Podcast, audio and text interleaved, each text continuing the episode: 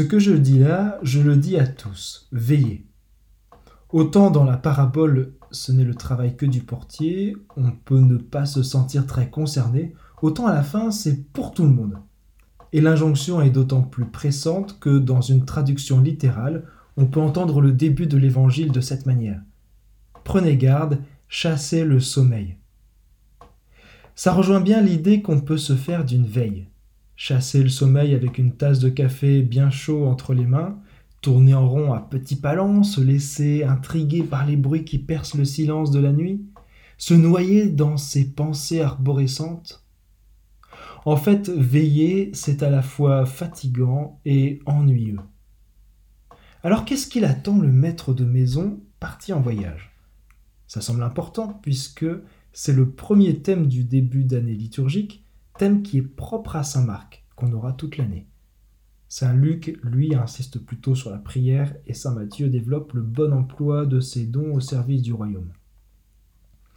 À partir des lectures de ce dimanche, je vous propose un petit tour d'horizon sur ce qu'implique cette recommandation de veiller. Premièrement, déployer la grâce de Dieu. Veiller implique qu'on soit au courant de quelque chose d'important pour qu'on puisse y avoir une attention permanente. Alors à propos de quoi faut-il qu'on soit vigilant en permanence? La première étape est plutôt passive, c'est le fait d'être conscient de la grâce de Dieu qui est déjà présente en nous depuis le baptême. C'est tout simple. Peut-être pas si facile, mais tout simple. Mais la grâce implique aussi une action de notre part. Chez les Hébreux comme chez les Arabes, quand on salue quelqu'un, on lui souhaite la paix. Shalom en hébreu et salam en arabe. C'est ce que fait Saint Paul, mais en invoquant aussi la grâce de Dieu sur ses disciples. À vous la grâce et la paix de la part de Dieu notre Père et du Seigneur Jésus-Christ. Et comme si ça ne suffisait pas, il rappelle une certitude.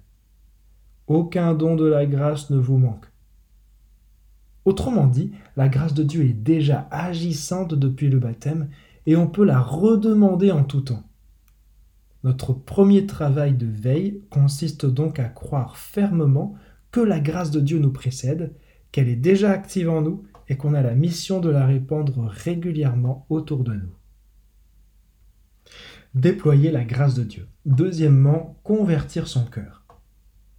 Chez tous les grands spirituels, cette fameuse conversion, c'est un petit déplacement intérieur qui permet de lâcher prise et d'engager sa volonté. Isaïe a une curieuse manière de l'exprimer.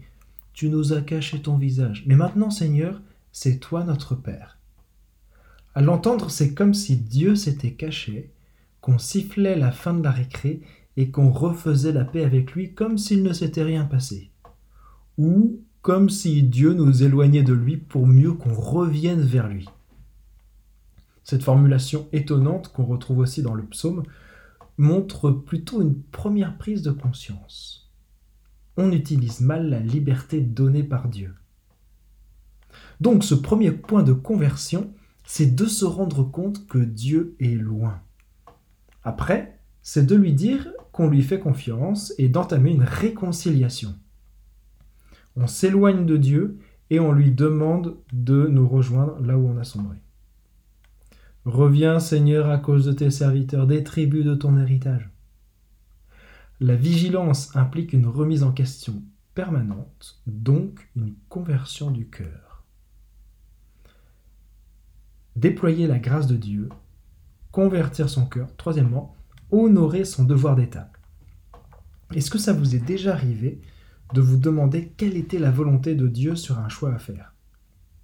J'imagine que cette question a déjà traversé l'esprit de tout le monde et pas qu'une fois. Dans la parabole de Jésus de ce dimanche, la réponse semble claire. Ne rien faire de plus que ce qu'on est capable de faire. Le maître fixe à chacun son travail et demande au portier de veiller. C'est ce qu'on appelle accomplir son devoir d'État, et rien de plus. Un petit adage populaire le dit d'une autre manière. À l'impossible, nul n'est tenu. Et malgré l'accomplissement du devoir d'État, on serait quand même capable de s'endormir, puisqu'il nous donne la justification un peu vague. il ne faudrait pas qu'ils vous trouvent endormis. À travers ce conseil, Jésus demande aux serviteurs d'accomplir ce qu'ils peuvent en fonction de leur charisme et compétences, et de bien se concentrer sur le sens de ce qu'ils font pour ne pas sombrer dans la routine. Le but commun est de garder une maison fonctionnelle, accueillante et prête à recevoir le maître de la maison. C'est peut-être la vigilance qu'on peut avoir dans notre Église, voire dans notre monde. Ce serait quand même dommage de manquer la venue du Seigneur et de ne pas accueillir ses invités. Déployer la grâce de Dieu, convertir son cœur, honorer son devoir d'État. Conclusion. Veiller dans un sens large, c'est le fait de rester attentif et vigilant plus que de s'abstenir du repos quotidien nécessaire. Cette vigilance que le Seigneur nous demande concerne deux facettes de notre mission de chrétien à travers les serviteurs et le portier. Les serviteurs, à qui il a donné tout pouvoir, sont missionnés pour accomplir des tâches précises.